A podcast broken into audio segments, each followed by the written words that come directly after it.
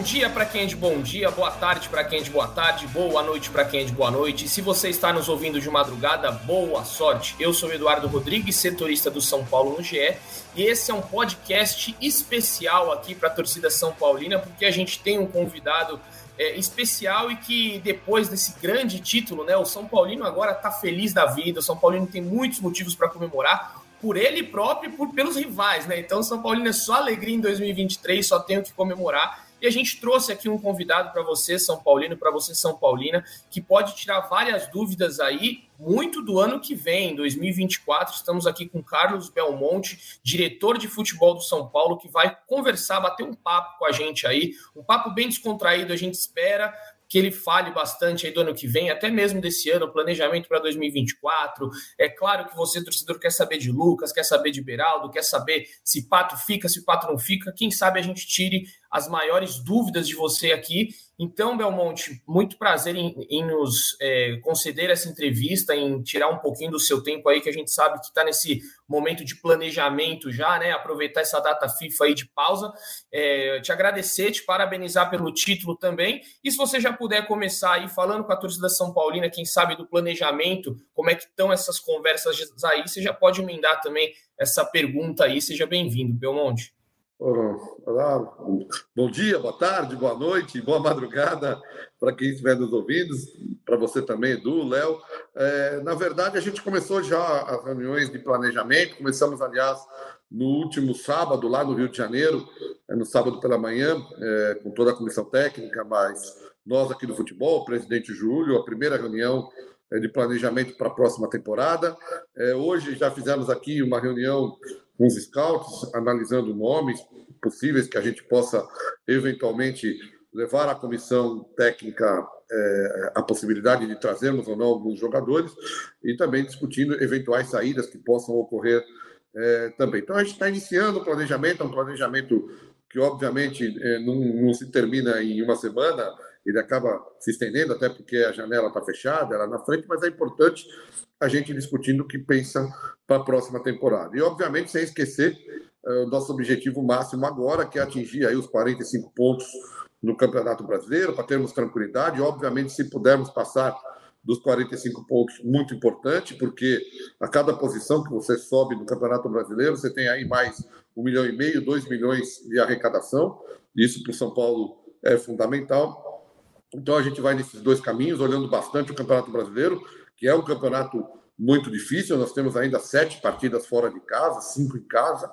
Então temos que, que ter bastante atenção nessa fase. E eu não tenho dúvida nenhuma da atenção que o Dorival, a comissão técnica toda e os jogadores têm para essas partidas que temos adiante. Mas, obviamente, também pensando no ano que é diferente, com a nossa volta à Libertadores, um ano que a gente tem que ter bastante atenção.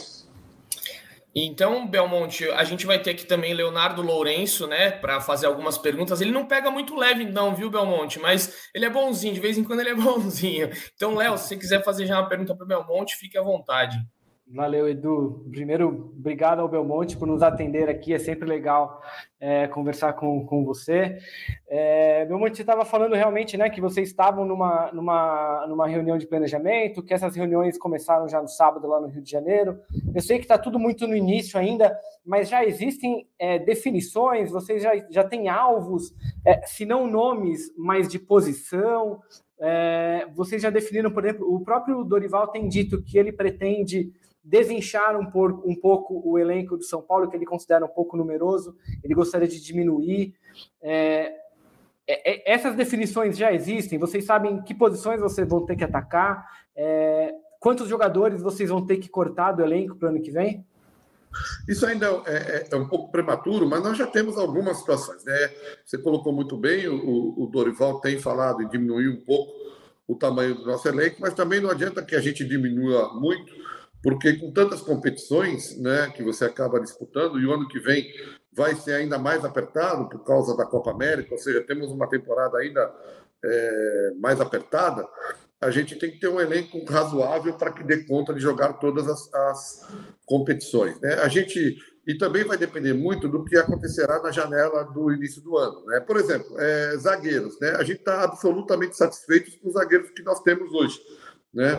Os cinco zagueiros que aqui estão, quer dizer, o, o, o Arboleda e o Beraldo, que são os titulares nessa temporada, mais o Diego, o Alan Franco e o Ferrarese, a gente está muito tranquilo do ponto de vista de zagueiros, mas eventualmente pode vir uma proposta e saíram desses zagueiros. Aí nós vamos ter que buscar um novo zagueiro. Então ainda é muito difícil definir posições. O que a gente já sabe que precisa, por exemplo, é centroavante. Nós temos o Caleri e temos o Edson. O Edson passou muito tempo da temporada machucado. Então agora ele está voltando, deve jogar diversas partidas aqui até o final da temporada. Aí a gente vai avaliar, o Edson fica, é empréstimo, dá para buscar um reempréstimo, não dá, vamos ter que buscar outro centroavante. Então, é tudo muito cedo ainda, né? Mas o que a gente está avaliando é as características do elenco que a gente tem. Isso a gente não vai mudar. É, aliás, é, eu acho que esse é o principal motivo do São Paulo ter conquistado esse campeonato, ter estado em duas finais da temporada passada, perdendo as duas finais. É, a gente continua apostando num projeto que a gente montou quando chegou aqui.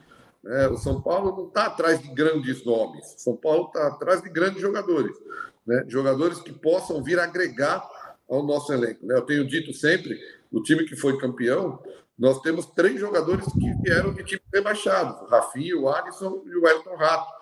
Nós tivemos dois titulares que eram reservas em seus times, o Rafael e o, o, o Caio Paulista. Né? Então, assim, é, você continuar com essa ideia, né? Eu brinco muito que é moneyball, né? É, ou seja, é você analisar, dar muita vazão às estatísticas, procurar os jogadores é, que muita gente às vezes não está olhando, por isso o trabalho dos scouts é fundamental, para que a gente continue nessa linha, buscando jogadores com esse perfil e o Lucas, o Rames, é o que eu sempre digo aqui, são as cerejas do bolo. Né? Eventualmente você pode trazer mais um jogador com esse perfil, mas não é mudar o nosso perfil. Agora estamos na Libertadores, vamos contratar mais três, quatro jogadores é, renomados, e aí o time não, não, não é isso, não é isso que a gente pensa. A gente pensa em continuar com o nosso processo, com o nosso planejamento, e aí trazendo jogadores que têm muito desejo de jogar no São Paulo, e além desses jogadores que têm muito desejo de jogar no São Paulo, eventualmente, diante de oportunidades de mercado, trazer um jogador que já tem um pouco mais de nome no mercado. É, tem, um filme bom, né, desse Moneyball, que é O Homem que Mudou o Jogo. Não sei se você já viu que ele, ele vai pegando as estatísticas né, do beisebol ali e faz um time quase campeão, né? Excelente. É isso, na verdade, mas é bem isso mesmo, Edu. Na verdade, assim, claro, o beisebol tem uma diferença gigante, né? Com o futebol, a gente sempre sabe esportes jogados com as mãos, é, as estatísticas têm prevalecem muito mais do que o esporte jogado com os pés, né? Porque a precisão da mão é muito maior do que a precisão dos pés. Então, é, mas é isso mesmo, é, é, é você acreditar é, nas estatísticas. Então, o que, que eu preciso para aquela função? Ah, então veja, veja o caso é, clássico nosso é do Caio, do Caio Paulista, né? O Caio, o, ele não era lateral, né? Lá com o Diniz, começou a jogar também de lateral, começou a fazer algumas, partidas, depois a torcida não gostava das atuações dele, mas nós sabíamos que nós não tínhamos um ponto esquerdo aberto. Então, o nosso jogador que jogasse pelo lado esquerdo, ele sempre vem por dentro, no caso o Nestor ou o Michel Araújo, quem quer. Então, sobraria para o Caio aquele espaço para a principal qualidade dele, característica, que é o ataque a esse espaço com velocidade com força. Então é você juntando peças como nós fizemos nessa temporada é que você consegue ter um time competitivo, já que você é, não tem recursos para ter um time recheado de estrelas. E eu, eu pessoalmente, é, acho que time recheado de estrelas não é muito fácil que dê certo. Por exemplo, o Flamengo deu muito certo um time recheado de, de estrelas, mas não é comum Muitas vezes os times recheados de estrelas não ganham e times com vários jogadores comprometidos e bons, mais jogadores diferenciados, como no caso nosso, Lucas, o Rames, jogadores que, que chegaram também para incorporar o elenco, é, podem nos dar mais resultado. É isso que a gente, que a gente pensa. O Belmonte, você citou agora o Flamengo como um time que deu muito certo com estrelas. É um time que deu muito certo até dezembro, depois de dezembro não deu mais tão certo. Você vislumbra o motivo dessa. Tem nome o motivo dessas mudanças do Flamengo agora nesses últimos seis meses que você percebeu? É, é, muito difícil a gente estando de fora saber exatamente o que acontece, né? Mas eu acho que o futebol é cíclico, né? É, e isso é, é, muito comum no futebol, né? Tem, tem fases, tem momentos que tudo dá certo, porque também os adversários vão se acostumando, observando, olhando, vendo carências, aproveitando melhor essas carências, e isso é, vai se alterando, e não é tão. É mais fácil você se adaptar como adversário às carências do, do adversário do que o adversário que vem dando certo fazer alterações e, e, terminar com essas carências que a gente. Mas eu, eu, te, eu te pergunto pelo treinador que estava lá e não esteve mais depois em janeiro. Qual é o papel do Dorival nesse. Agora que você trabalha com o Dorival, assim, como é que você vê o Dorival nessa gestão de elenco mesmo? Porque o que a gente ouve muito é que o Dorival é um treinador que é, ele tem é, isso como uma especialidade é, de saber gerir muito bem. Eu estava até vendo hoje o, o, o, Seleção mais cedo, os caras comentando sobre como o Dorival conseguiu tirar o Luciano do time sem que isso se tornasse uma grande polêmica, por exemplo. Como é que vocês têm visto esse trabalho do Dorival mais de perto? É, eu acho que assim, cara, eu, eu isso sem dúvida, sem dúvida é uma qualidade do Dorival. É, a gestão de elenco é uma qualidade do Dorival, é uma qualidade conhecida é, por todos e não é de hoje que ele tem essa qualidade, né? Ele tem, ele tem uma facilidade muito grande de gerir elenco, mas eu não quero é, é deixar como se fosse só a gestão de elenco que faz com que a gente porque não é isso. Né? O trabalho do Dorival também do, do plano, de toda a comissão, aliás, né, de todo o Lucas, do Pedro, de todo mundo, é, é, muito bom. Então, do ponto de vista tático, técnico, então tem a gestão e tem esse trabalho é, tático e técnico. Eu acho que o São Paulo ganhou é, é por uma conjuntura de fatores que junta todo mundo mesmo. Né? Por exemplo, é, a gente trouxe treinadores aqui né? Desde a saída do Diniz veio o Crespo, depois do Crespo o Rogério e agora o Dorival. É, eles têm, obviamente, diferenças entre si, mas a gente sempre trabalhou na mesma linha do pensamento de futebol, ou seja, nós gostamos de treinadores que propõem o jogo, que atacam o adversário. Essa é uma característica de todos eles. Era do Crespo, era do Rogério e é do Dorival.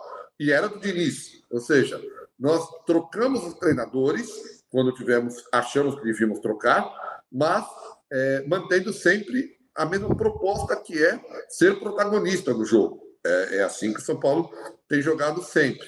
É, tanto que nós estamos aqui, vamos completar três anos, né? Em três anos, no, no, primeiro ano com o Crespo, ganhamos um campeonato, chegamos a uma final.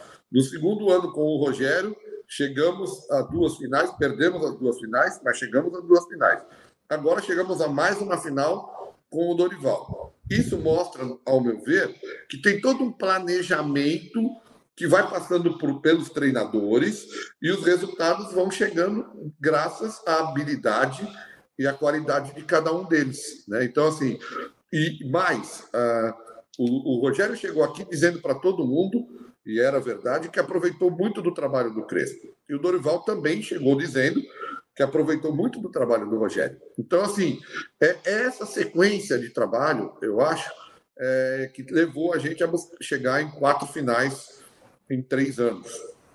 E é isso que a gente vai continuar. Claro que a gente busca não trocar treinador, e, e, e o São Paulo é um, é um, caso clássico de que não está trocando de treinador toda hora. A gente não quer trocar e a gente quer, a gente tem é, convicção que pode terminar a próxima temporada inteira com o Dorival, o trabalho vai continuar. Então, assim, é, é, manter o planejamento. Né? O que a gente não pode agora, o Dorival também disse isso muito bem, a gente não pode deslumbrar. Não pode deslumbrar do ponto de vista do que a gente faz aqui e não pode deslumbrar também do ponto de vista da contratação de atletas. Né? Não é aí da Libertadores que vai fazer o São Paulo é, sair gastando o que não tem. Não, porque o projeto que pode nos levar a eventualmente conquistar a Libertadores é o projeto que nós temos há três anos aqui. É o mesmo. É continuar com a mesma forma, com o mesmo pensamento.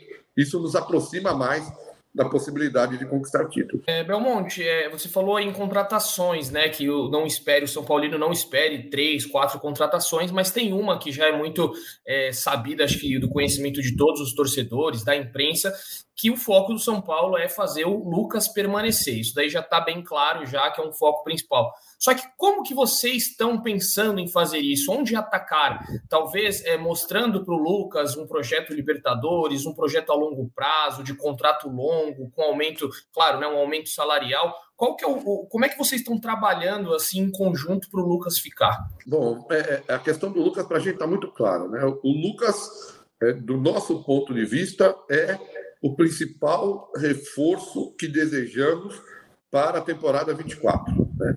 Se pudermos é, gastar todas as nossas balas, que não são muitas, em um único atleta, elas serão gastas para a permanência do Lucas. Isso é isso está muito claro para todos nós aqui. Eu não quero é, gerar grande expectativa e também não quero colocar pressão demais sobre o Lucas, porque eu, eu sempre digo, o que é combinado não é caro. O Lucas combinou conosco que viria e ficaria até dezembro e que depois ele ia pensar se continuaria aqui ou não. É, e a gente vai respeitar é, o combinado com o Lucas, porque o Lucas respeitou tudo que combinou com a gente. Então nós vamos entrar. Agora, é claro que é o nosso desejo máximo ter o Lucas aqui. Nós já estamos conversando com os empresários do Lucas, deixando o Lucas bem à vontade. Nós vamos fazer uma proposta que é importante para a permanência do Lucas. O Lucas não quer é, saber só da proposta de quanto ele vai ganhar ou quanto ele vai deixar de ganhar. Não é esse o foco do Lucas. O foco do Lucas é saber o time vai continuar competitivo, o time vai buscar esse. Nós vamos manter uh, o trabalho que fizemos esse ano essa é a principal. O Lucas, é, ele quer ganhar campeonatos, ele não quer participar, ele quer ganhar. E, e, é isso que a gente também quer. Então, nós vamos fazer o máximo esforço. Tenho certeza que se o Lucas tomar como decisão pessoal se manter no Brasil, ele ficará no São Paulo. Eu não tenho dúvida disso, porque faremos todos os esforços para que ele fique. Ele é muito feliz aqui e a gente é, não tem nem o que dizer da nossa alegria de ter o Lucas, do quanto o Lucas agrega no nosso dia a dia, é, com o profissionalismo dele, com, com a forma dele agir junto aos meninos aqui, dando muita moral para esses meninos da base. Ele se, em um dia, já estava absolutamente incorporado ao nosso elenco, e isso é um mérito do nosso elenco, que é um elenco que recebe todo mundo muito bem. É, então, vamos fazer o esforço máximo. Não tenha dúvida do que, assim, é, se for para trazer alguém, esse alguém que a gente quer em 24 tem nome, é o Lucas. Belmonte, nessas conversas que você falou que já teve com os, com os empresários, a gente sabe que o empresário não está parado esperando a janela abrir, né? É, eles indicaram alguma possibilidade de concorrência pelo Lucas no final do ano? É, eles já têm alguma coisa, alguma sondagem pelo Lucas, algum clube de fora? Ou por enquanto nada? E o que temos agora é realmente um, o São Paulo e o Lucas tratando de uma renovação? Léo, a verdade está clara, eles não indicaram nada, mas a gente sabe exatamente o quadro que nós enfrentamos. Se o Lucas estalar os dedos, ele tem uma proposta do exterior é, que vai ser financeiramente muito superior à que a gente pode ter. O Lucas tem um mercado ainda, é, e a gente sabe, do mundo árabe, já a proposta que ele tinha era muito maior que a nossa, dos Estados Unidos também era muito maior que a nossa. Então, assim, é, depende muito do desejo do Lucas continuar no Brasil, entende? Não é, por isso que eu digo, não é uma questão financeira e, e não é também uma questão de proposta, porque a gente sabe que o Lucas vai ter propostas que a gente não tem a menor condição de concorrer, né? É, e, e temos certeza disso. Agora, nós contamos, óbvio, o desejo do Lucas ficar é, no Brasil. Se o Lucas tomar a decisão de ficar no Brasil, ele vai ficar no São Paulo, porque nós vamos fazer o máximo possível para que ele continue conosco. É, Belmonte, agora é, falando de, de, saídas, né? Com certeza vocês é, têm em mente que vai, vai chegar aí proposta para Pablo Maia. Ele até inclusive disse essa semana, né, que no meio do ano chegou uma proposta para ele. Ele jogou na mão dos empresários e falou: olha, eu quero ficar, mas o que for melhor para o São Paulo, melhor para mim, está é, é, decidido. O Beraldo, idem. O Beraldo é um jogador aí. Você até deu uma entrevista ontem, né? Que o Miranda, né? Até citou aí o Miranda dizendo que quando viu o Beraldo Beraldo em alguns treinos falou: esse menino é melhor do que eu.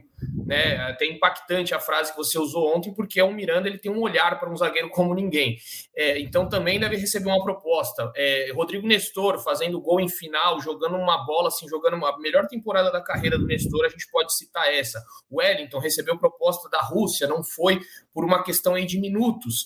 É, como é que o São Paulo tem trabalhado isso? Né? Você, o São Paulo muitas vezes disse, né, através da, da direção, de que Pablo Maia e Beraldo começariam a conversar a partir de 100 milhões. Depois da Copa do Brasil, deu uma valorizada no passe desses meninos do São Paulo. Para começar a conversar com Beraldo e Pablo Maia, por exemplo, vai ter que ser muito dinheiro? Como é que está esse planejamento para vendas? É, o que mudou bastante, felizmente, para nós, né, e graças ao nosso torcedor, né, é, o nosso torcedor que botou médias expressivas, deu arrecadações expressivas para o São Paulo nessa temporada, é, que nos possibilitou, por exemplo, trazer o Lucas e o Rames com uma folga pequena no orçamento, mas que nos gerou essas duas possibilidades, é, é, continua a situação idêntica, né? Só que agora nós continuamos dependendo do torcedor, por isso a gente pede sempre que eles mantenham essa presença incrível nos estádios até o final da temporada, porque é bom para a gente, é fundamental financeiramente. O que mudou é que agora a gente só vende os jogadores, só negocia os jogadores é, pelo valor que a gente achar é, justo. É, e muitas vezes nós tivemos que fazer, não pelo valor que a gente achava correto e justo, mas pelo valor necessário para a instituição. Né? Eu, eu tenho citado sempre um jogador fantástico, que é o Gabriel Sara, que foi por um bom dinheiro para a Inglaterra, é, 9 milhões de libras, podendo chegar a 11. É, ou seja, um valor bom, mas a gente sabia é, é, que o Gabriel Sara valeria muito mais. Daqui a pouco ele vai estar na Premier League e vai ser destaque. Por quê? Porque ele é um jogador extraordinário, é um jogador é, muito bom. Só que naquele momento nós tínhamos que negociar o Sara é, por esse valor. Hoje isso mudou, felizmente. É, nós teremos que negociar jogadores, claro, nós sempre teremos que negociar jogadores, mas agora a gente chegou num patamar que negociaremos só pelos valores que acharmos justos, adequados em São Paulo. Isso é muito bom. É, eu não sei nem se na janela de janeiro é, essas propostas já vão chegar, porque ela é uma janela menor, é uma janela de menor importância. A gente ainda não tem é, convicção. Então, é, nós vamos analisar caso a caso, proposta a proposta. Você disse muito bem. Hoje, os jogadores mais visados, né, são o Nestor, o Pablo e o Beraldo, sem dúvida nenhuma, nesse instante, mas isso pode mudar. Nós temos outros jogadores, o Wellington, como você também disse, teve proposta. Enfim, nós vamos analisar caso a caso, mas com uma diferença é, dos anos anteriores é que agora a gente consegue é, segurar muito mais o atleta e conseguir um valor muito melhor do que a gente vinha conseguindo. Belmonte, mas essa equação também ela, ela tem que levar em consideração o desejo do próprio atleta, né? Com relação a esses atletas, você sente que eles é, eles estão prontos para permanecer no São Paulo por pelo menos mais seis meses? É, você sente que algum deles já está decidido, por exemplo, a, a, trocar de país se chegar uma proposta legal em dezembro? Você, você os vê mais perto de permanecer e jogar Libertadores, por exemplo? É isso. Primeiro que assim, né? Nós demos aí três nomes. Essa é uma, essa é, não é uma sorte. Eu ia falar é uma sorte, mas não é uma sorte. É um trabalho que o São Paulo faz é, com muito mérito lá em Cutia, né? Esses meninos são todos filhos de Cutia, né? Os três que nós estamos falando saíram de Cutia. A formação desses meninos é, é espetacular, né? São meninos com uma cabeça muito boa e que sabem que o momento vai chegar. Então, é, e querem jogar uma Libertadores pelo São Paulo. Eles, eles, eles têm muito prazer de jogar pelo São Paulo. Eles são criados aqui. Então, a gente tem muita tranquilidade quanto a isso. Nós sempre vamos conversar com o empresário, com o atleta, a gente entende todos os desejos é, de todos eles, mas a gente renovou é, o contrato, acabamos de renovar o contrato do Beraldo, renovamos há pouco o contrato tanto do Nestor quanto do, do Pablo, todos têm contrato até 27, né? São jogadores importantes para a gente. E claro, nós vamos negociar com cada um deles se, a proposta for boa para todo mundo, e aí a gente leva adiante. Mas eu não, nunca sofri desses meninos nenhuma pressão nesse sentido. É muito pelo contrário, né? Eles demonstram um grande prazer é, de jogar no São Paulo. E a gente valoriza muito isso para vocês terem uma ideia, é, sem falar em valores. O Beraldo tinha contrato conosco até dezembro de 26. Né? É, ou seja, estava garantido até dezembro de 26 do ponto de vista contratual com o Beraldo. Só que nós achávamos que o Beraldo, pelo que fez nessa temporada, merecia mudar de patamar salarial dentro do elenco do São Paulo. Então nós renovamos o, elenco, o, o, o, contrato do Beraldo. Acabamos de fazer a renovação. Ou seja, a gente também valoriza os meninos de Cotia, né? A gente, a gente tem muito orgulho de ter aqui quase metade do nosso elenco de jogadores formados em Cotia. E isso vai continuar. Nós temos uma safra, temos alguns jogadores ainda do sub-20 com muita qualidade que podem subir, mas nós temos uma safra também do sub-17 é, com pelo menos meia dúzia de jogadores aí de cara, sem contar os outros que estão em crescimento, mas de cara que na temporada que vem vão fazer transição aqui.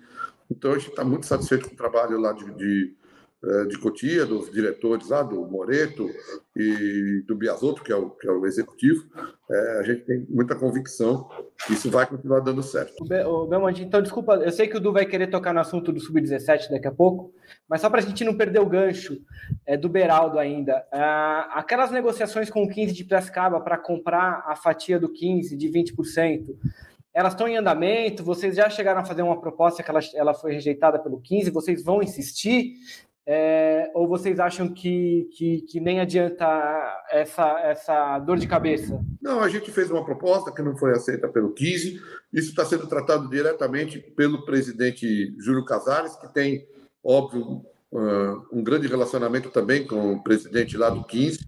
Então, o presidente tem conversado, tem buscado soluções, tem buscado alternativas. Quem sabe a gente consiga mais algum percentual é, do Beraldo. Mas está é, sendo tratado diretamente lá não está aqui com a gente de futebol, está é, direto com o presidente pela, pela relação que o presidente tem, que eles acabam, obviamente, convivendo muito mais é, na Federação Paulista, né, em reuniões. Então, o presidente está tocando pessoalmente para ver se é possível ou não, mas também a gente entende o lado do 15, é, não tem problema algum, é, porque a gente também só vai vender é, no momento que a gente achar oportuno, que se for negociado, e tudo isso é, pode ser negociado a qualquer momento. Pode ser negociado agora, pode ser negociado no momento da venda.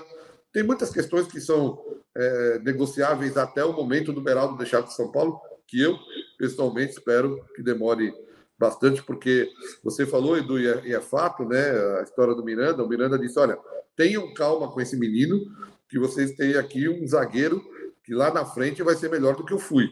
É, e, e, o, e Miranda, pra, nós sabe, Miranda, a gente brinca muito, né? o Miranda foi tão importante é, para o São Paulo voltar a ganhar títulos aqui. Né? O Miranda foi tão importante no campeonato, na volta do Paulista, que a gente venceu, e o Miranda está sempre com a gente. A gente tem um, um carinho e uma admiração é, incrível pelo Miranda. É, então, ouvindo isso do Miranda, deu mais confiança a gente e a gente está começando a colher os frutos, eu, eu acho, pessoalmente. É, isso é claro, e aqui eu não estou puxando a sardinha para São Paulo. O Beraldo é um jogador é, que deve logo, logo ter uma, uma, uma convocação para a seleção principal, porque é um jogador extraordinário. Sem dúvida, a gente vê aí, né, jogo a jogo, São Paulino que está nos ouvindo também é, pensa da mesma maneira e já sente, né, já fica aquele, aquela saudade, né, que não vai ver Beraldo tanto, tempo aqui. É, falando ainda de Cotia, Belmonte, né, bem, o Léo falou ali, já estava aqui no meu script, perguntar desse Sub-17, está na semifinal contra o Flamengo, né, do, do Brasileirão, vai jogar nessa quarta-feira, às 17h15, fica aí o, às 19h15, desculpa, fica aí o convite para o torcedor. É, e tem um garoto lá, né? Todo mundo sabe, que é o, tem o, o Rian Francisco, tem o William Oliveira, tem, enfim, diversos jogadores, você citou seis, mas o que chama a nossa atenção é o Rian Francisco, né? Um menino que é extraordinário que ele está fazendo. É, a gente vê nas principais competições que ele tem 36 gols em 27 jogos, é uma média absurda de gol. Como o São Paulo tem trabalhado, a gente deu até a matéria, né, que o São Paulo renovou, colocou uma multa aí de 300 milhões em cima do Rian. É, tá sendo bem lapidado, a gente vê aí o exemplo do Hendrick, que está no Palmeiras, aos poucos sobre o profissional, com 16 anos. O São Paulo pensa a mesma coisa com o Rian, talvez começar a colocar ele ali no profissional, e a gente pode vê-lo em breve aí no time principal? É, o que a gente pensa é assim, primeiro, é, no Sub-20, falando um pouquinho no Sub-20, ainda nós temos é, o Thales Vander, que fez uma copinha do ano passado, desse ano, né? No começo do ano, extraordinária. Renovamos o contrato com ele. Tem feito muito bons jogos é, no sub-20, também está com uma média altíssima de gol para o sub-20. A gente acha que o Thales Vander vai subir também para a gente observar. Ele, obviamente, é um jogador um pouco mais velho que o Rian e vai, vai ter as oportunidades deles aqui, como também o Iba, que é um volante, é, segundo volante, africano, tem crescido muito no sub-20. É um jogador que também a gente quer observá-lo aqui com mais de perto. O Ítalo, que está lá. Agora, já nessa temporada, Belmonte, você acha não, que o Dorival já traz eles já ou a partir do ano que vem? Isso, tudo na temporada 24. É, o Ítalo já, tá, já, já tem estado conosco aqui, zagueiro também, muito bom tecnicamente, está evoluindo muito também, todos esses do sub-20. Quando a gente desce um pouco mais no sub-17, aí você colocou o Rian, é um jogador extraordinário, é uma joia, é um artilheiro nato, é um jogador que você, ao assistir os jogos dele, você percebe a facilidade que ele tem em fazer gols. É, e, e, isso é uma característica que não é tão comum, né? um jogador com tanta facilidade para fazer gols como tem o Rian. Então, é uma joia que a gente vai lapidando, vai trabalhando. Ele deve participar do grupo da Copa São Paulo. Depois disso, vai começar a ter oportunidades aqui, mas a gente não tem pressa, a gente não quer queimar etapas com nenhum desses meninos do Sub-17. Nós temos lá o Riquelme, que infelizmente estava na, na, seleção e se machucou lá na seleção. A gente não tem dado sorte na liberação de atletas para seleções de base lá. Tivemos problema com o Valse anteriormente, agora tivemos problema com o Caio, agora temos, tivemos problema com o Riquelme, que é um lateral esquerdo muito bom, com características, claro, guardadas as proporções, mas só com características muito semelhantes ao Serginho, que foi lateral do São Paulo, lateral com muita força técnica, é, é, velocidade. A gente tem o William, que você bem colocou, que é um jogador também extraordinário. A gente acabou de renovar contrato também. A gente vendo o William, um jogador diferente também, com muita força, muita velocidade é, é, pelo lado esquerdo, às vezes jogando pelo lado direito, e é um jogador que nos chama atenção. Ele, você, no jogo contra o Palmeiras, fez três gols lá em Barueri, um, um pelo lado esquerdo, um pelo lado direito, um pelo centro do campo. Ele joga em várias funções, é um jogador também que a gente espera. E aí também tem o Fumaça, que é um volante também de seleção brasileira, tem o Felisberto, nós temos muitos meninos de qualidade no Sub-17, mas esses nós vamos trazer para a transição com bastante calma na próxima temporada, eles vão participar de treinamentos aqui no time principal, mas a gente ainda não tem como convicção que eles vão ficar em 24 já no time de cima. Nós vamos sentir treino a treino, né? Ainda na frente deles, por isso que eu fiz questão de falar do Thales Vander, que tem feito uma temporada muito boa, o Ítalo, o Iba, que são jogadores ainda do sub-20 que talvez ainda possam nos ajudar no profissional antes dos meninos do sub-17. Mas nós temos uma geração, eu digo que nós temos duas gerações que são extraordinárias no São Paulo e vocês podem, aguardando um pouco, esperar essa geração sub-17 e uma geração um pouco mais nova, a sub-16. Nós temos duas gerações que são extraordinárias no São Paulo, que a gente avalia, é, e essa não é uma avaliação minha, é uma avaliação do Biasotto, do pessoal que está lá, que temos pelo menos no sub-17 seis ou sete jogadores com totais condições de chegarem mais adiante no profissional de São Paulo, mesmo no número da geração sub-16. Então, o caminho está sendo traçado, está sendo bem feito, a gente está muito satisfeito. Belmonte, esses jogadores, todos eles estão com o contrato em dia, é, aquelas, aqueles problemas que o São Paulo tinha, em que os contratos tinham diferenças entre a legislação brasileira e a regulamentação da FIFA, tudo isso já foi sanado, e nesses jogadores específicos que você falou, todos eles têm contratos longos com o São Paulo, tem algum que vocês estão negociando essa renovação agora? Como é que está a questão contratual dele? Edu, estão todos com um contrato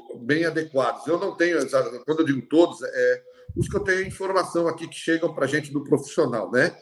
Agora, com relação àquele problema FIFA, é, legislação FIFA, legislação brasileira, esse problema a gente sanou, né? Todos os atletas já estão adequados para que a gente não tenha mais aquele tipo de problema. Agora, com relação ao tempo de contrato, as negociações, é, a gente tem é, entrado mais nos jogadores que a gente vislumbra rapidamente a necessidade. Então, a gente é, viu duas necessidades de forma muito rápidas: o Rian e o William, né? o, o atacante de lado e o centroavante. Esses dois, o Rian, nós renovamos agora, há pouquinho tempo, e o William já tinha sido renovado em maio, ambos com multas elevadas, para nos dar tranquilidade adiante. Mas isso eu não tenho dúvida, o, o diretor lá, o, que é o Moreto, e o, e o nosso executivo lá, o Biasotto, estão é, muito atentos a isso, né? E a gente está com muita tranquilidade, porque a gente tem acompanhado o trabalho que tem sido muito bem feito lá, que tem nos abastecido aqui de atletas que agora vários deles chegaram ao título da Copa do Brasil. É, Belmonte, agora voltando, tem um pouco a ver também com, a, com, essa base, né? Porque a gente viu aí a venda no Neverton, é, muito naquilo que você falou, né? O Sara ali teve que ser vendido por um preço bom, só que não tão quanto vocês gostariam. Aí o Neverton no meio do ano ele também teve que ser vendido é, por uma necessidade. E aí, com as premiações, com bilheteria, o São Paulo conseguiu dar um respiro muito grande nessa temporada, né? Você acredita, não sei se você tem os números, né? Talvez isso a parte financeira pode dizer melhor, mas você, como, como um diretor que está sempre muito ativo, você acredita que é, nesses três anos de gestão, Casares, Belmonte, Rui, vocês vão conseguir diminuir bem a dívida do São Paulo ao, ao término dessa temporada, com todos esses movimentos de torcida, premiação e a venda do Neverton no meio do ano? Não, a, a ideia, né? Nós, nós, tomamos uma decisão, né? É, a gente brinca aqui. Em determinado momento da temporada, a gente deu all-in, né? É, tomamos a decisão de que não venderíamos ninguém nessa, nessa janela. Né? Até é, saiu, e eu nunca falei disso, saiu muita notícia do Wellington que não deu tempo, né? E eu disse, olha, não é, obviamente que não é que não deu tempo, né? Se sabia só de uma proposta para o Wellington, nós tínhamos duas propostas na mesa, é, e não tem nada a ver com não dar tempo, né? Nem, nem, nem, o São Paulo, nem os times russos, ambos eram russos, é, iam perder o prazo questão de fuso horário. O que não se acertou foi que nós gostaríamos de liberar o atleta apenas ao final da temporada. Era essa. A, a, a, é, por isso se estendeu até o finzinho da janela, porque era essa discussão. Os times tinham o desejo de ter o atleta naquele momento e nós queríamos entregá-lo no fim da temporada, porque nós tínhamos tomado a decisão de não vender nenhum atleta nessa janela. É, nós, nós, o que, que a gente está fazendo? A gente fez uma aposta. Se a gente for bem nas competições, a gente compensa o valor que teríamos que vender de atletas com as arrecadações mais as premiações. E, e a gente fez essa aposta para essa temporada. O que eu tenho dito sempre, e, e é isso que eu penso, e também converso muito com o presidente Júlio, a diminuição da dívida ela vai ser gradual, mas o mais importante, eu, eu tenho empresas, né, e, e, e é assim que eu, que eu penso se você tem uma, que a gente chama nas empresas, se você tem uma dívida de um ano do seu faturamento, né, o que você fatura ao longo de um ano, é o que você teoricamente tem de dívida, é, é porque você está reinvestindo na empresa, né? Você está fazendo investimentos para que a empresa cresça, porque senão você com esse faturamento pagava a dívida, ia diminuindo, mas você não ia. Aí você não tem poder de reinvestir. Então, e, e, e o que você faz nas empresas? Você alonga a dívida que você tem e vai pagando ela da melhor forma possível e continuar investindo para que sua empresa continue crescendo. O São Paulo é a mesma coisa, né? É, o pensamento é igual. Nós não temos que pensar em pagar a dívida, diminuir ela de uma vez toda. Não, você tem que gradualmente controlá-la, ter ela dentro de uma possibilidade clara do faturamento que você tem versus a dívida, e ao longo dos anos, ir negociando. Nosso departamento financeiro trabalha com isso o tempo inteiro, ir alongando essa dívida e pagando, não deixar que essa dívida estoure, por isso não dá para você imaginar de trazer medalhões a toda hora, porque isso obviamente acaba estourando. Então, é continuar com o projeto que você tem e, e gradualmente diminuindo a dívida. Ela tem que estar, tá, a dívida, ela não precisa ser paga de imediato, ela tem que estar controlada. Ela não pode, a dívida não pode impedir que você faça pagamentos dos atletas em dia, que você faça investimentos pontuais.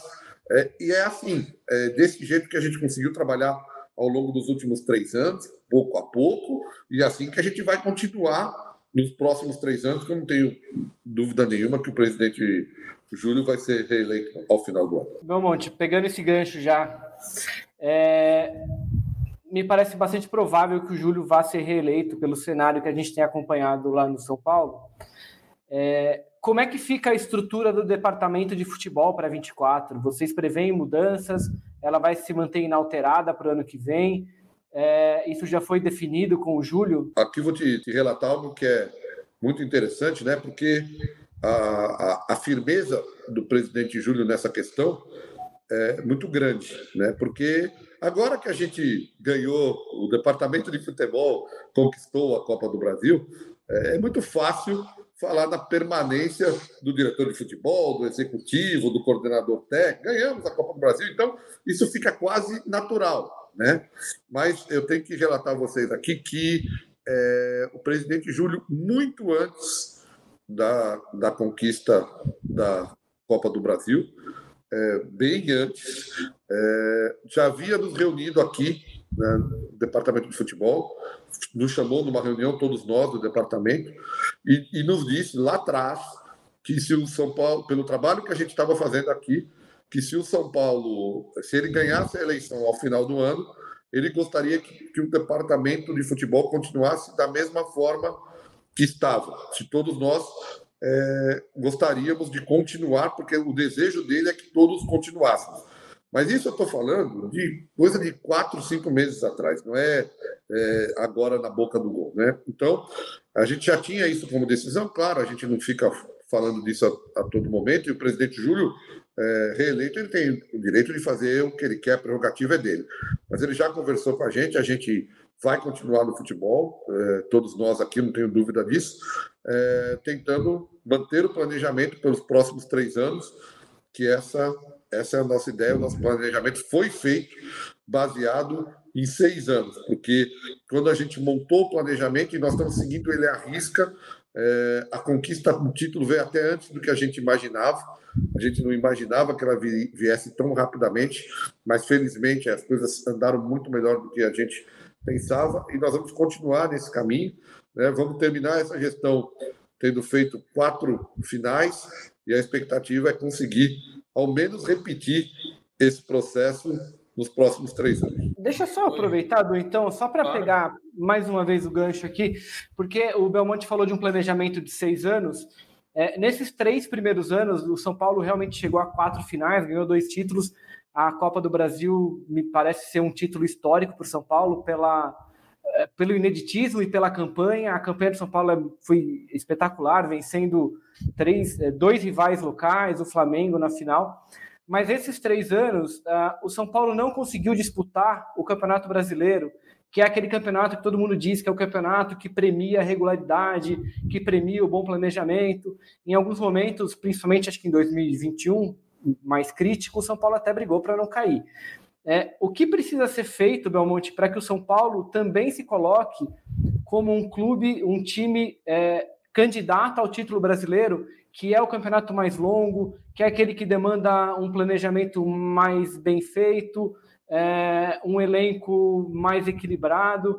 O que, que falta para que vocês deem esse próximo passo agora nessa provável, nesse novo provável é, mandato do Júlio? É, Léo, na verdade, é, apenas aí botando um ponto de discordância, né? A questão do planejamento, ela obviamente te coloca diante de uma situação que você tem, o que é possível fazer diante do planejamento, né? Então assim, você planeja a formatação de um elenco.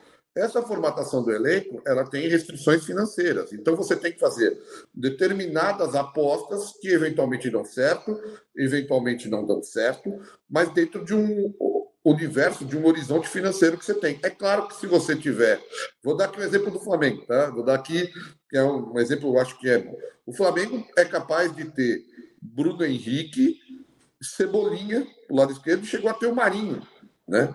Ou seja, aí o time consegue disputar é, com mais força todas as competições. Porque quando ele tem que mexer no time, quando não joga o Bruno Henrique, joga o Cebolinha. Né? Então, é, o poderio econômico também lhe dá mais é, possibilidades nesse sentido. O que nós fizemos aqui como planejamento? É, nós, desde o começo, é, observamos que, em razão disso que nós estamos falando, dos plantéis de alguns outros times serem mais recheados do que o plantel do São Paulo, a gente tinha que fazer apostas em Copas. É, essa foi uma decisão tomada por nós. Né? Como foi tomada a decisão, e muito se falou quando a gente disse que o Paulista de 21, para nós era a Copa do Mundo. Sim, para nós era a Copa do Mundo. Por quê? Nós achávamos fundamental o mais rápido possível conquistar um campeonato. conquistamos o Campeonato Paulista. E óbvio, naquele ano, com o elenco, com a dificuldade que a gente teve e o esforço que foi feito, sem férias, sem, sem, sem prazo até para recuperação dos atletas, a gente sofreu mais no Campeonato Brasileiro. Depois daquela conquista, nós já não tínhamos tanto é, essa obrigação de voltar a ganhar um título, como foi aquele de 21.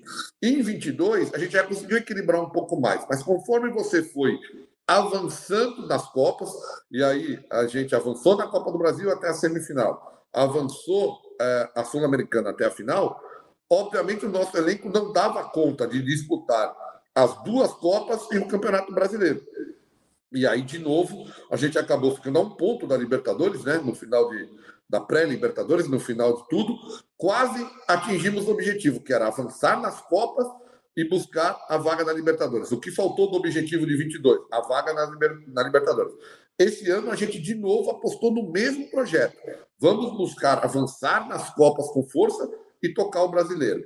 É, e de novo aconteceu de avançarmos na, na Copa do Brasil, e aí uma competição muito mais difícil do que a Sul-Americana, né? A Copa do Brasil você enfrenta adversários mais qualificados, e aí você é obrigado a desgastar mais o seu elenco para buscar as vitórias contra Palmeiras, Corinthians, Flamengo, antes disso o Ituano e o Esporte, né? Então, assim, de novo jogamos 11 das 26 partidas, 11 com o time inteiro alternativo, né? Ou seja, por isso, obviamente, a gente não é, está à frente ao brasileiro. A gente faz uma conta simples aqui, não é uma conta otimista, tá? Não é uma conta otimista. Nesses 11 jogos, se a, que a gente, no número de pontos que a gente fez, se a gente tivesse feito, por exemplo, oito, nove pontos a mais, a gente já estava numa condição muito melhor no Campeonato Brasileiro.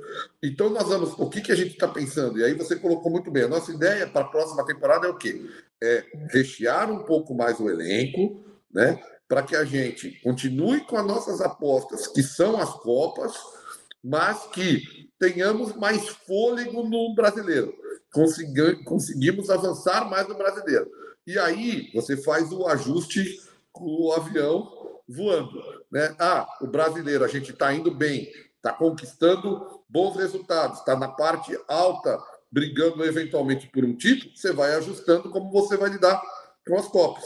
Então, pouco a pouco, a gente acha que vai chegar no patamar que chegaram Flamengo, que chegou Palmeiras, de conseguir disputar todas as competições com possibilidade de, de vencê-las, né? Mas isso é gradual, é pouco a pouco. Eu acho ano a ano a gente está melhorando isso. Eu acho que na próxima temporada a gente vai dar mais um passo para daqui a pouco, talvez em 25, a gente já está disputando tanto as Copas quanto o brasileiro no mesmo patamar é, que Palmeiras e Flamengo disputaram nos últimos anos. Belmonte, daqui a pouco a gente já vai encerrando aqui também para te liberar, é, mas eu queria fazer uma pergunta é, um pouco pessoal assim sobre é, o Carlos Belmonte como pessoa que teve que administrar um clube que estava com tantos problemas como era o São Paulo, como estava o São Paulo, ainda, claro, tem seus problemas, mas a gente não tem nem como comparar três anos atrás com o que o São Paulo está hoje. Você falou, teve uma frase né, que me chamou a atenção na festa do título, que o São Paulo até divulgou, ou não sei se vazou nas redes sociais, que você disse: o diretor sofre, mas a família sofre muito mais. É, queria que você explicasse essa sua frase, é, quais dificuldades, as maiores dificuldades que você passou nesses três anos é, e, e, como é que foi chegar, né? Você olhar para trás e falar, putz, tudo valeu a pena. Se você sofreu muito nesse cargo, foi difícil você é, é, é, administrar tudo isso, chegar em casa e talvez ver aí. É, a gente viu uma foto né, da sua filha ali, ela já é, é, uma adolescente quase adulta ali, então ela deve ver redes sociais, deve ver que o pai é, às vezes está sendo xingado ali. Como é que foi essa, essa, essa, sua fase como diretor de futebol nesses três primeiros anos? Vamos lá, do primeiro a minha filha, né, que ela, ela tem cara de adolescente, mas minha filha, ela já tem 35 anos e tem... Caramba, ela vai, ela vai ouvir esse podcast no repeat agora, cara. É, não, eu, é porque eu, vi, é, eu a vi lá no, no, no festa é? do título e ela, ela, é pequenininha, né? E dá aquela impressão de que é nova. Alguns anos a gente foi para Las Vegas, né? Minha filha já tinha 27 anos. E, e toda vez que ela estava no cassino, pedimos o documento dela. Aí, ela, ela... Mas assim, cara, é, é, eu queria fazer um relato rápido que, é, que no meu caso, é, é muito importante e por que é, eu cheguei aqui, porque eu, eu, eu sou torcedor de arquibancada, sempre fui da arquibancada do Morumbi, muito menino, aí com 12, 13, 14 anos, eu saía da minha, da minha casa de ônibus eu morava na Vila Madalena, mas é, quem conhece a Vila Madalena hoje não imagina a Vila Madalena há 45 anos atrás. A Vila Madalena era um bairro proletário naquele, naquele tempo. E eu saía da Vila Madalena de ônibus, é, ia, ia para o Morumbi e ficava nas imediações do Morumbi tomando conta de carro, né? Para fazer. E quando conseguia arrecadar um valor, eu pegava esse valor, ia lá no portão 1, antigo portão 1, comprava o ingresso e ia assistir o jogo.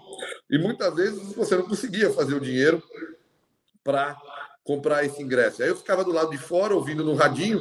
Naquele tempo, quando dava 30 minutos, mais ou menos, do segundo tempo, se abria os portões do Morumbi para que as pessoas, como era longe, pudessem começar a sair. E aí eu entrava. Eu entrava e via 15 minutos do, é, do jogo. Então, é, para quem saiu dessa situação, chegar a ser diretor do, de futebol do time que, que ama, é tudo muito grande.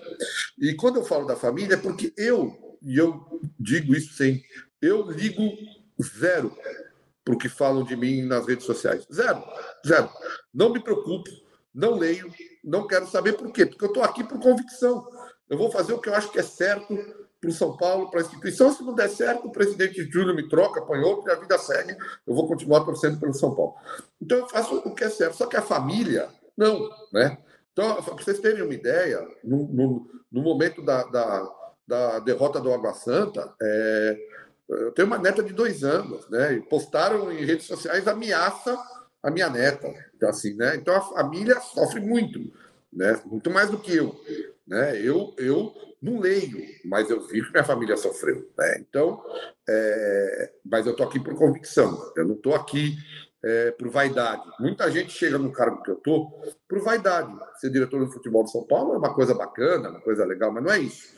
Eu, tá, eu, eu queria chegar aqui para fazer o que eu estou fazendo. Eu queria chegar aqui para botar o São Paulo no lugar que eu acho que o São Paulo deve estar, que é de protagonismo, de disputar títulos. E eu sempre disse, e, e eu modestamente acho que entendo bem de futebol, estudei futebol, sei muito, assisti muitos jogos, li muito sobre futebol, mas o meu principal mérito é fazer gestão de pessoas. É nisso que eu fui é, muito bom enquanto eu tive na imprensa. É, quem trabalhou comigo é, sabe disso, quanto eu fui bom em gerir as pessoas. E aqui eu vim fazer o quê? Gestão de pessoas. Eu preciso gerir. Eu tenho um executivo muito competente. É, que faz todas as negociações. Eu tenho um coordenador técnico muito competente, eu tenho um treinador muito competente, tenho jogadores competentes. O que eu tenho que fazer? Gerir, fazer com que todos se deem bem aqui, né? Todos entendam a grandeza de São Paulo. E é, e é disso que eu sempre acredito e sempre vou acreditar. Então, eu estou muito feliz com essa conquista, mas muito mais do que a conquista, eu estou feliz pelo trabalho que a gente está fazendo aqui é, e, e, e pelo crédito que eu tenho junto ao, ao, presidente Júlio. Eu posso dizer que eu tenho total autonomia. Né? Quando as pessoas falam, ah, mas tem autonomia, o presidente não. Não, não o presidente está é, presente o tempo inteiro aqui, discute com nós todas as contratações, a gente conversa o tempo inteiro, o presidente também vem da arquibancada. É, só que assim, eu tenho autonomia para fazer o, o, implantar o que eu achava que era importante para o futebol de São Paulo. É, eu não podia, eu tinha uma sensação, desculpa me alongar, alongar um pouco, mas acho que é importante, eu, tinha, eu tive uma sensação num determinado momento que eu cheguei no São Paulo aqui, que se eu chegasse ao final de um jogo e não tivesse ouvido no rádio, não tivesse sabendo o placar e entrasse no túnel ali é, do Morumbi, o jogo acabasse os jogadores descessem é, do gramado para o vestiário e eu olhasse para eles, eu não saberia se o time tinha vencido perdido ou empatado. Isso me incomodava muito quando cheguei aqui. Isso me incomodava demais. É, o que eu queria é o que eu vejo hoje. Eu sei, é, de olho fechado, quando esse time perde. Você não precisa nem estar tá olhando, porque eu só ouço o que eles estão falando entre eles na derrota. Esse time sofre quando perde. E esse time vibra quando ganha. Só isso é, já me dá muito prazer de ser o diretor de São Paulo. Eu, eu tenho um time aqui hoje que, e é por isso que a torcida bota 50 mil, mesmo quando a gente perde, porque a gente só ganhou agora. E a média vem desde lá no começo do ano. Ela põe 50 mil porque ela encontra nesse time o que ela sempre quis e tinha perdido. Ela encontra nesse time compromisso, sofrimento com a derrota. É isso que. E por isso é, é, a família sofreu muito, mas também está muito feliz agora. Ah, sem dúvida nenhuma. Quem não tá feliz, Léo, é o cara que deixou o carro lá pro Belmonte cuidar, que ele pegava o dinheiro e ia comprar o ingresso para Cara, eu fiquei pensando então... nisso. Quem é que olhava o carro depois, tá quando ele entrava no estádio? Na... Ou seja, nada mudou, né? Porque hoje em dia é. também ninguém ficou olhando. Porque pegava adiantado, né? É, pegava adiantado. É, sempre adiantado, cara. Não, e assim, né? Felizmente, felizmente eu tô falando aqui né? da década de 70, 80, né? Uh, o nível de roubo de veículos era muito menor, é, era muito mais. Naquele tempo, sendo bem, era assim, né? As pessoas davam mais porque era um menino lá é, pedindo, e eles sabiam que, na verdade, o que você queria, naquele tempo, era assim. Eles sabiam que você queria o dinheiro, era para ir ver o, o jogo. É, o jogo. Em algumas ocasiões era muito engraçado isso. Você pegava, às vezes, um São Paulino fanático, né? Menino, ser menino lá.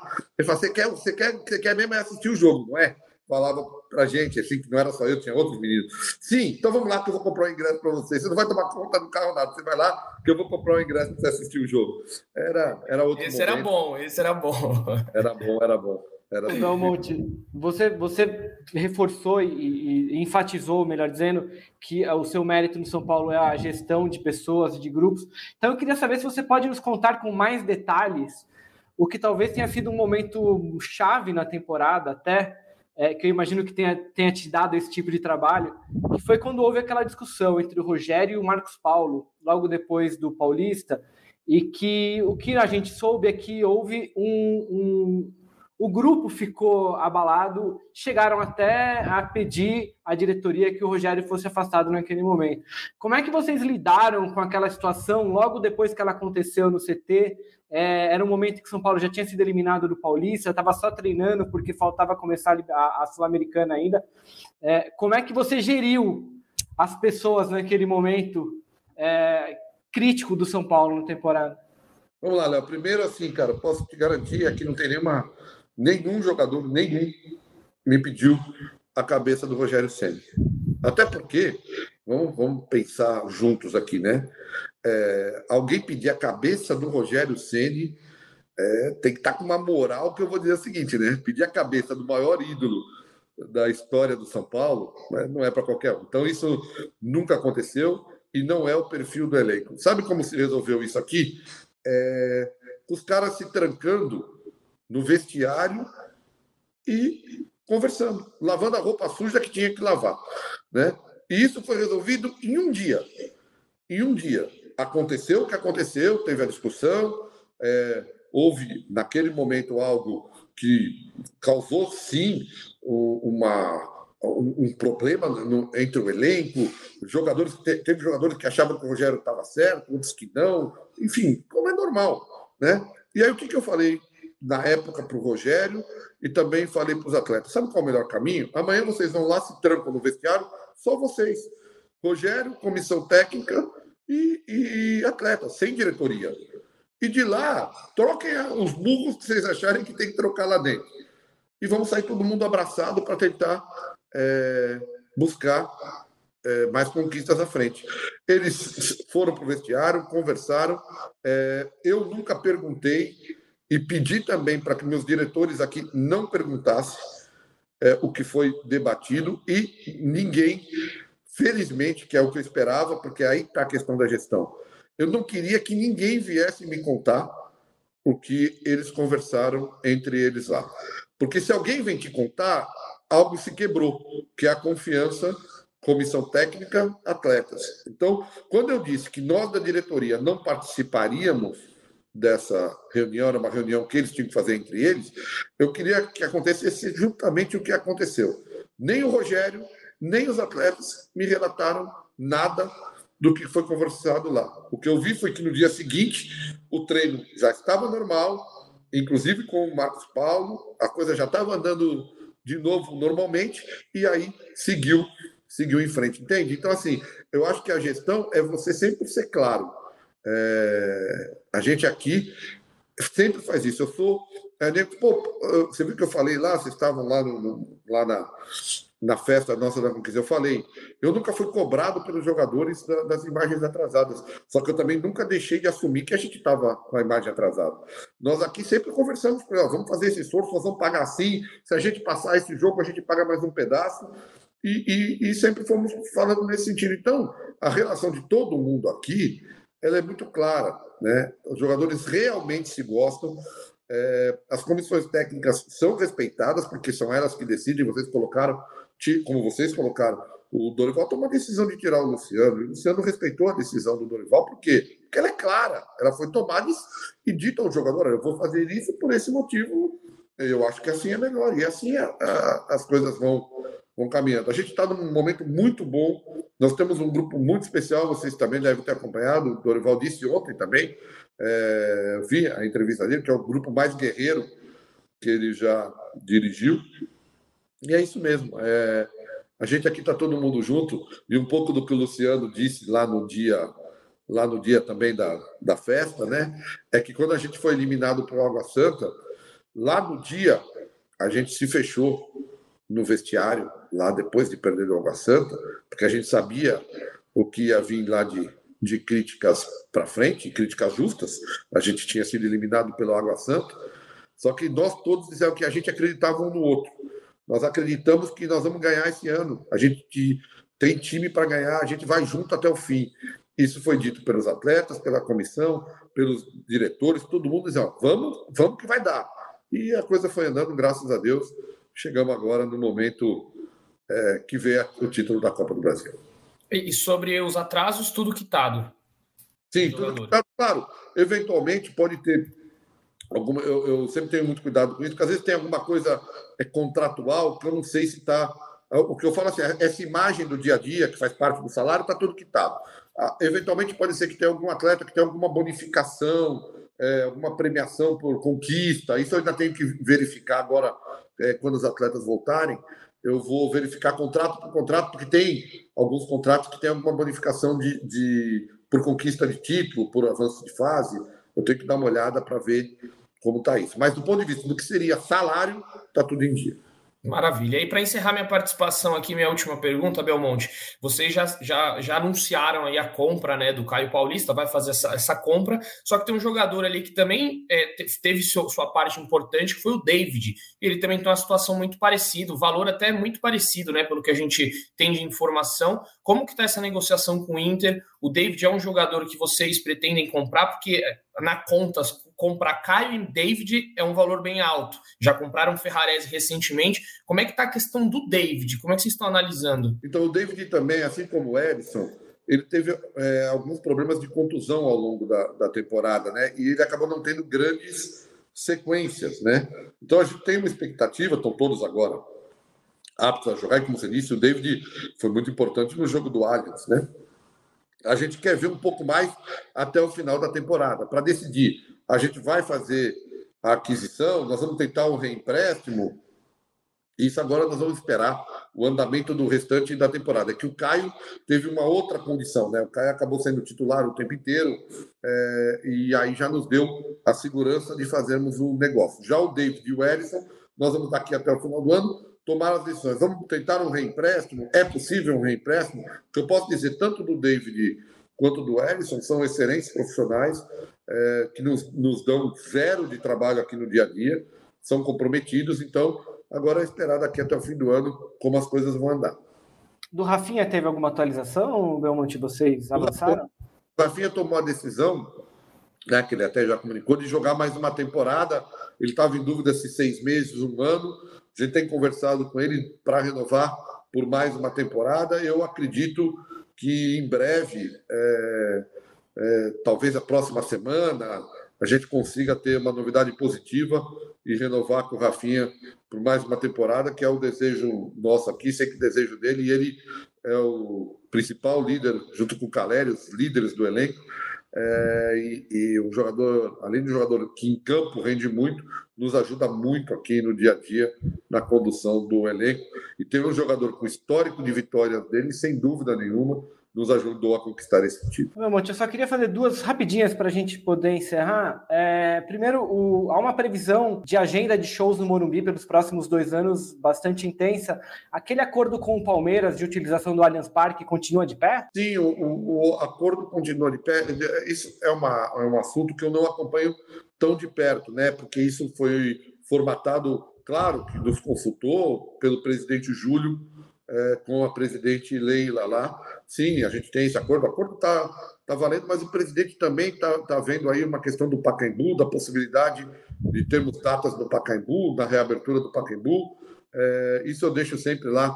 Quem trata disso é o presidente Júlio, com, com marketing, em razão até dos shows. É, a gente deixa para eles, mas o acordo com o Palmeiras está de pé, que é um acordo acho que é muito positivo para o futebol paulista, né? É, é, que ajuda o São Paulo e ajuda também o Palmeiras nas horas de necessidade. E até um pouco a ver com isso, eu me lembro que há alguns meses, quando conversamos lá no CT, você é, contou sobre a intenção do São Paulo de construir um, um campo sintético no CT, até porque ó, os campos sintéticos têm aumentado aqui no Brasil, a gente tem visto lesões e tal. É, essa intenção está de pé ainda? Como é que vocês estão trabalhando isso? Então, Léo, isso eu acho que mudou um pouco, sabe? Isso a gente tem conversado bastante aqui. É, mudou um pouco no seguinte sentido, é, e aí não vai nenhuma, nenhuma crítica a quem tem o campo sintético, né? A gente tem visto a quantidade de lesões que tem ocorrido é, nos campos sintéticos, né?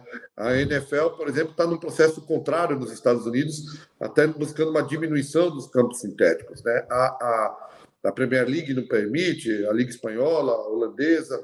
A gente acha que tem que ser, ao menos, rediscutida essa questão no futebol brasileiro, sabe? A gente tem tido lesões. É, eu acho que o futebol brasileiro, que é o, um futebol histórico, né? Nós vivemos num país é, é, tropical, né? É, ou seja, eu acho fundamental que a gente estude pelo menos a possibilidade de ter no Brasil só campos de grama ou no mínimo os campos híbridos, né? Como é, como é, por exemplo, o do Corinthians, né?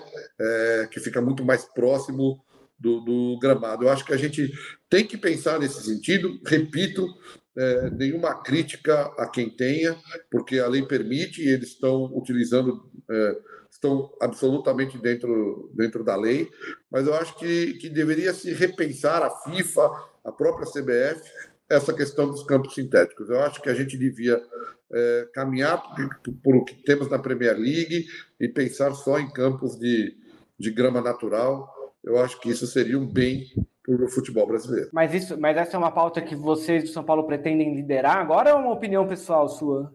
Não, não, é uma, é uma opinião pessoal minha. É claro que é uma opinião pessoal minha, é, que é uma opinião do departamento de futebol, e é claro que eu já conversei é, também sobre o tema com o presidente Júlio. Né? Isso é uma. Mas não é, nós não vamos encampar nada no sentido, fazer campanha, porque também a gente, a gente acha que seria deselegante com os times que já têm o gramado sintético. Não é isso, é uma questão que a gente está colocando para análise, né? para discussão, para discussão futura. Não é para fazer, ah, não, não, então proibiu e tem que tirar amanhã. Não é assim. Mas a gente acha que tem que pelo menos se discutir essa questão, porque, ao nosso ver, aumenta realmente a quantidade de lesões no campo sintético, né? É, e seria muito melhor os campos fossem de boa qualidade mas todos de grama natural. É isso então, acho que finalizamos. Obrigado, te agradeço muito, Belmonte. Quase mais de uma hora de entrevista, ceder esse espaço para a gente. Fique à vontade aí para uma palavra final para o São Paulino, se quiser é, soltar alguma bomba aí final também, o espaço é todo seu, mas a gente te agradece aí pelo tempo, Belmonte. Eu acho que é, é mais um. É, são duas questões para o torcedor do São Paulo. Primeiro, um agradecimento, é, dizer que, sem demagogia nenhuma, sem eles, nós não teríamos Lucas, não teríamos Rames, a gente não teria a situação que a gente tem hoje em dia. Graças a eles que lotaram o Morumbi, é, essa situação nossa foi possível. E um pedido para que eles continuem com essa performance, lotando o Morumbi, porque para nós é fundamental, os jogadores é, sentem isso, o Morumbi é um estádio é, muito diferente. É, ele lotado tem um peso enorme, né? É o estado mítico do, do, do futebol é, sul-americano. É, então a gente conta com eles.